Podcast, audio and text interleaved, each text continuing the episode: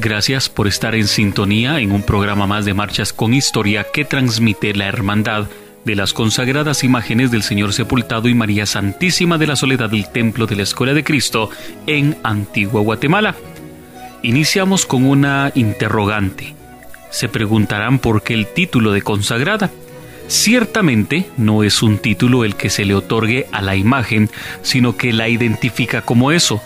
una imagen consagrada, o sea, que ha recibido dicho privilegio. Se tiene entendido que consagrar es el acto en el que se dedica un templo u objeto al culto divino, y en el caso de una imagen, la consagración consiste en ungir en la cabeza, pecho, manos y pies de las imágenes sagradas.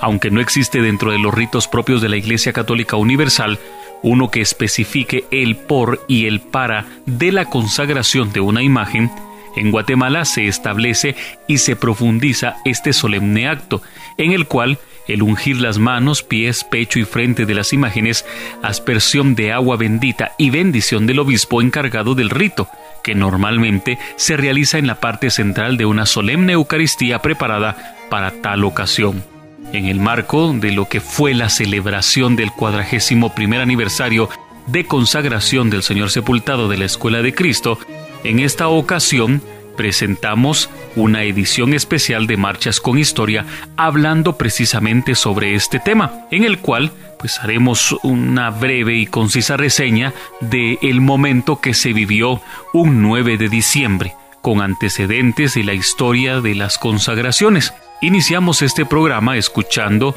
del maestro Rafael García Reynolds la marcha fúnebre Consagrata.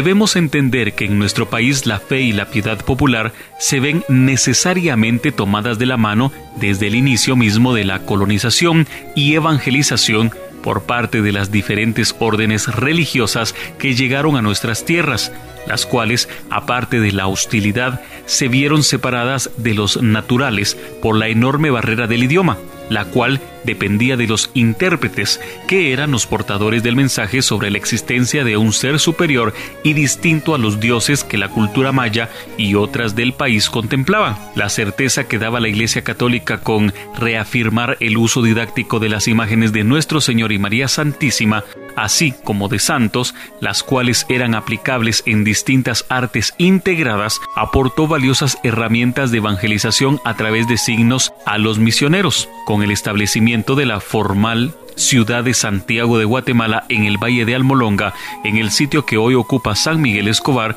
se fundaría la primera catedral y en la misma varias cofradías que se extienden históricamente hasta nuestros días, como por ejemplo la de la Veracruz. Lamentablemente, la catástrofe del 11 de septiembre de 1541 interrumpe el proceso evangelizador desde aquella ciudad, que sería trasladada a un nuevo valle y que tendría su primer cabildo el 10 de marzo de 1542, ya en el nuevo asentamiento.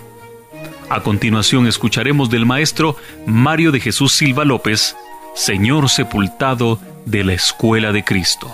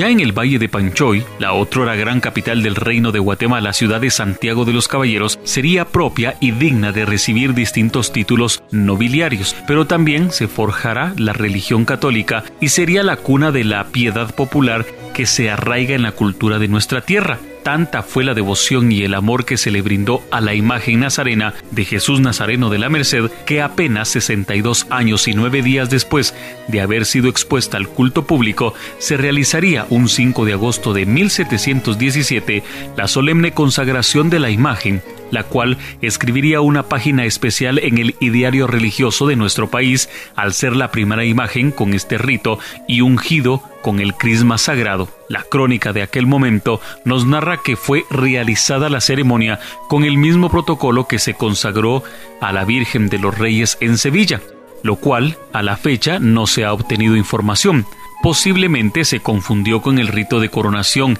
que sí está establecido en los rituales de la Iglesia. Sin embargo, eso no limita la importancia del trascendental hecho de hace 203 años, que sería la primera y única que se realizó en la ciudad de Santiago de los Caballeros. Si bien es cierto, se ha mencionado que Nuestra Señora de los Dolores del Manchén fue consagrada y que para tal acto Jesús de la Merced habría sido el padrino, esto es parte de la rica tradición oral. El cronista Domingo Juarros ofrece la crónica del acto de la coronación el 23 de mayo de 1738 por el obispo de Comayagua, Fray Antonio López de Guadalupe, para lo cual se realizó la ceremonia en la iglesia de Nuestra Señora de las Mercedes, pero en ningún momento se menciona ni se halla en autos eclesiásticos el acto de consagración, por lo que seguiría siendo Jesús de la Merced la primera imagen en recibir este rito en el Valle de Panchoy.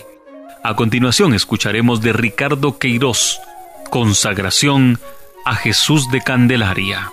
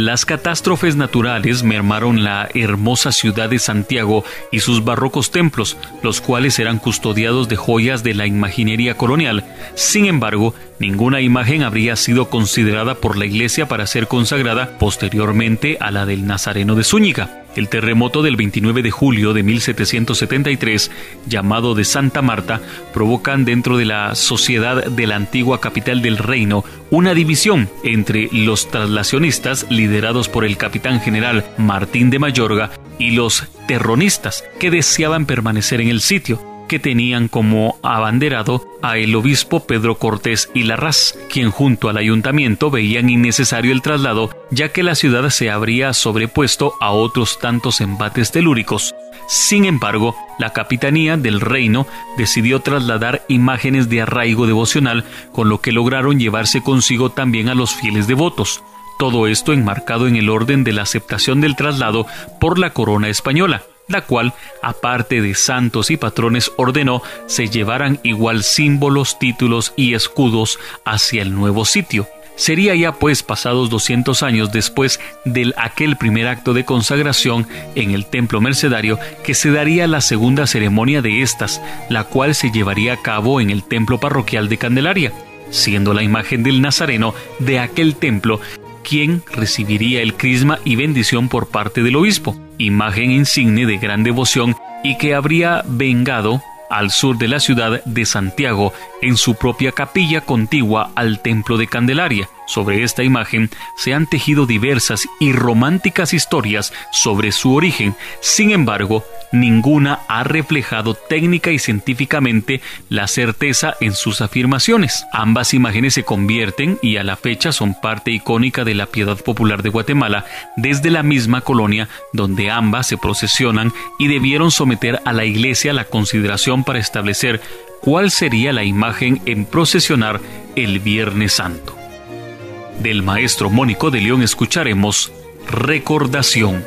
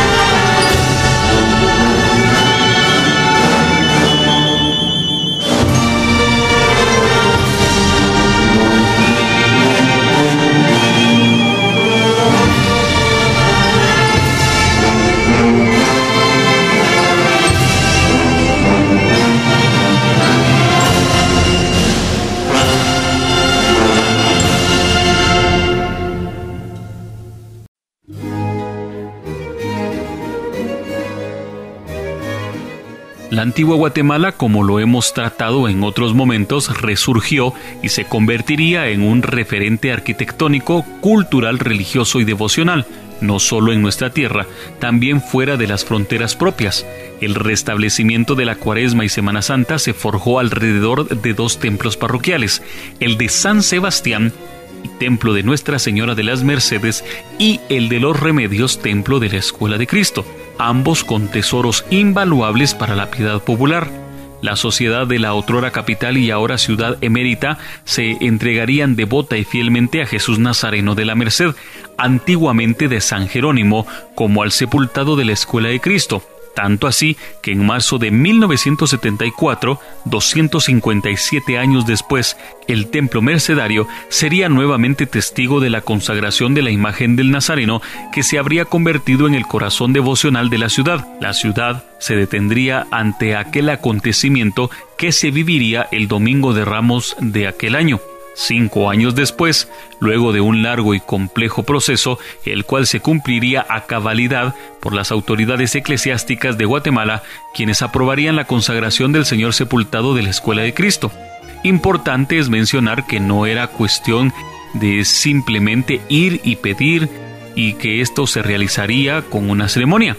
Había que cumplir varios requisitos como la solicitud por escrito por parte de la hermandad y el párroco o guía espiritual acompañar el documento por firmas de los vecinos del barrio o templo, así como de los devotos de la imagen y feligresía en general, documentar la historia de la imagen, el arraigo que tendría y la devoción que se le profesaba, además de someter a consideración un favor concedido a algún devoto por intercesión de la imagen, lo cual representaba el más complicado de los requisitos, ya que todo esto se contemplaba por una comisión específica nombrada por la curia y que era compuesta por teólogos, expertos, médicos y otros profesionales, todos miembros de la Iglesia, quienes darían veracidad al milagro o favor concedido por intersección, repetimos, de la imagen. Cumplidos los requisitos, se convoca a la directiva y párroco para informar sobre el dictamen de la solicitud y se establecía si éste fuera favorable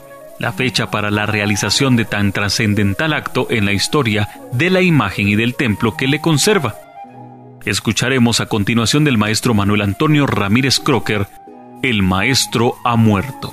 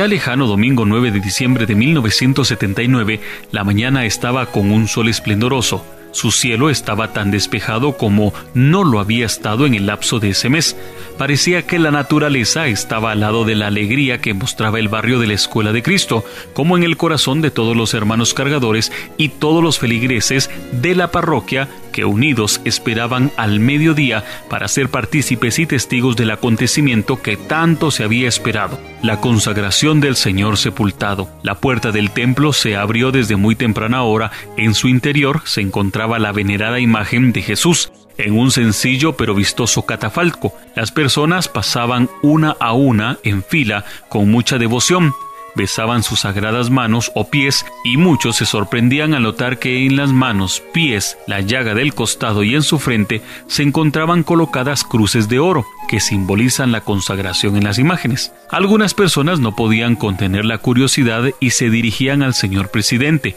don Fidel Guerrero, para que él les proporcionara una explicación, quien con mucha paciencia les explicaba que las cruces tenían que ser incrustadas como parte del adelanto que exigía su eminencia para que al momento del acto de consagración todo estuviera en orden porque no daba el suficiente tiempo. A eso de las 11 horas, una comisión especial levantó del catafalco a la imagen y con mucha devoción fue trasladada en un sitial al atrio de la iglesia, donde se encontraba el clero eclesiástico de Zacatepeques en pleno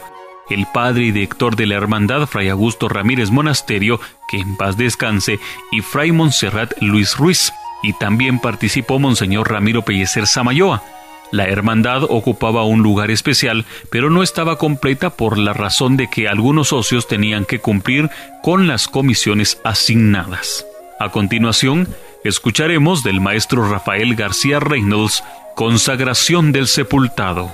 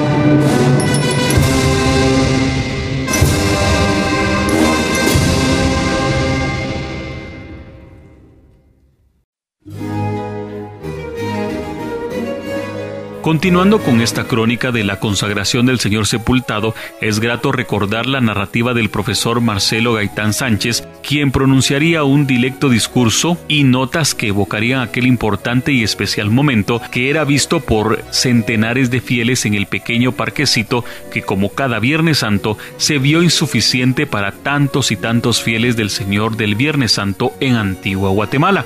se dio inicio a la Santa Misa y a eso de las doce horas, su eminencia, reverendísima Monseñor Mario Cardenal Casariegos, procedió a hacer real el acto de consagración. Fue notoria la alegría que se reflejaba en ese mismo momento para todos. En ese preciso momento del acto de consagración, alzaron el vuelo cientos de palomas, siendo la mayor parte de plumaje color blanco las cuales se encontraban totalmente estilizadas ya que el día anterior habían estado encerradas en canastos. Lo más admirable es que una paloma blanca de tamaño robusto se posó en el sagrado pecho de la ya consagrada imagen y dando algunos pasos agitaba sus elegantes alas. No faltaron deseos de retirarla, pero cuando se dieron cuenta que fue la admiración de el cardenal Casariego, se optó por dejarla tranquila. El ave, como si hubiese sido avisada, alzó el vuelo y se fue a colocar plácidamente en la hornacina donde se encontraba la Santa Cruz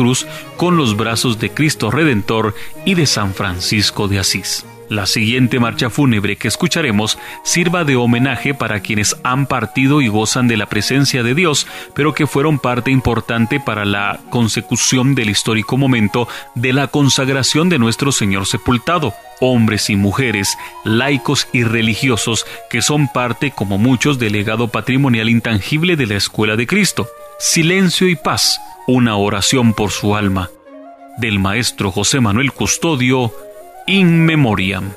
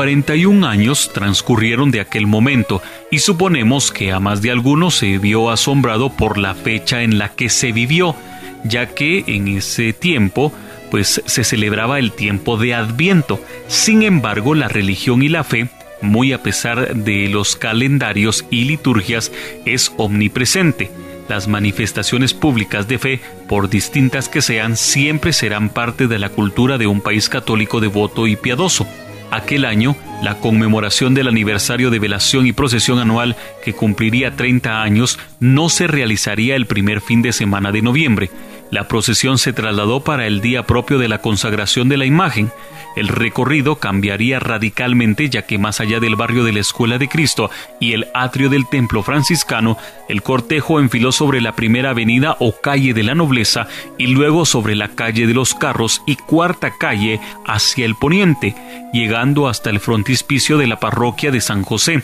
antigua catedral hermandades y devotos fueron quienes pudieron llevar en hombros aquella memorable fecha a la ya consagrada imagen que se convertiría en la tercera en el Valle de Panchoy en recibirlo. Consagración se podía leer casi desde cualquier punto de la ciudad, ya que portentosas letras habrían sido colocadas en el Mirador de la Cruz, en el Cerro de Candelaria, como parte de la decoración que por muchas calles de la ciudad se vio aquel domingo atípico de diciembre, donde entre el color de las Pascuas, el aroma incienso solemne de las marchas fúnebres y la piedad y penitente devoción de un pueblo, se vivía una procesión penitencial y conmemorativa. Sí, en tiempo de Adviento, y es que como marcamos al inicio de la narrativa de este programa, inevitablemente en nuestra forma de profesar nuestra piedad popular, el fervor, pleitesía y amor a las imágenes de pasión no tiene tiempo ni espacio sin olvidar en ningún momento la fe en Dios, que es nuestro centro y fuente de toda devoción y tradición.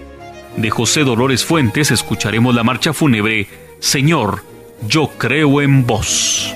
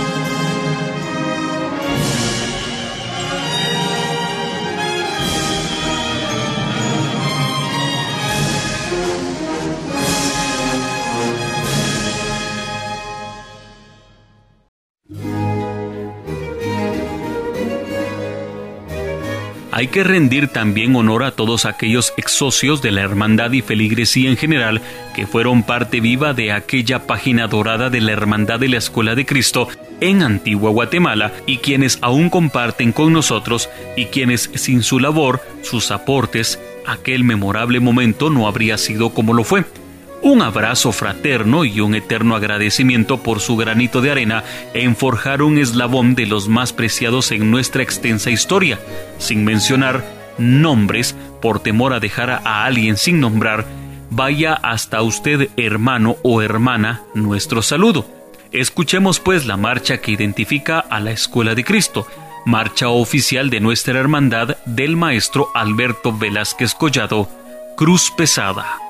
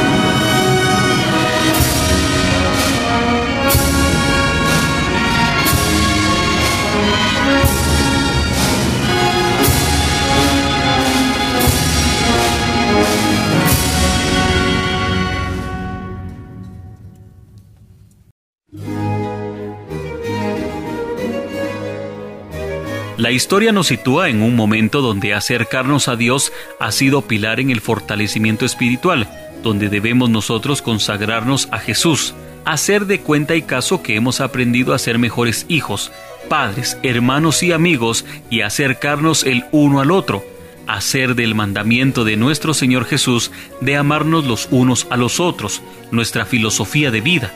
Sea pues el aniversario de consagración que se celebró en el pasado mes de diciembre de la consagración del sepultado de la Escuela de Cristo, un momento para posarnos como la paloma blanca de aquella vez en el pecho de Jesús y soportarnos en su cruz, para poder en base a la fe salir adelante y pronto poder darnos esa palmada de amigos este abrazo de cucuruchos y venerar en familia como hermanos al sepultado de la Escuela de Cristo, como lo hicieron abuelos y amigos que forjaron el legado de fe y devoción.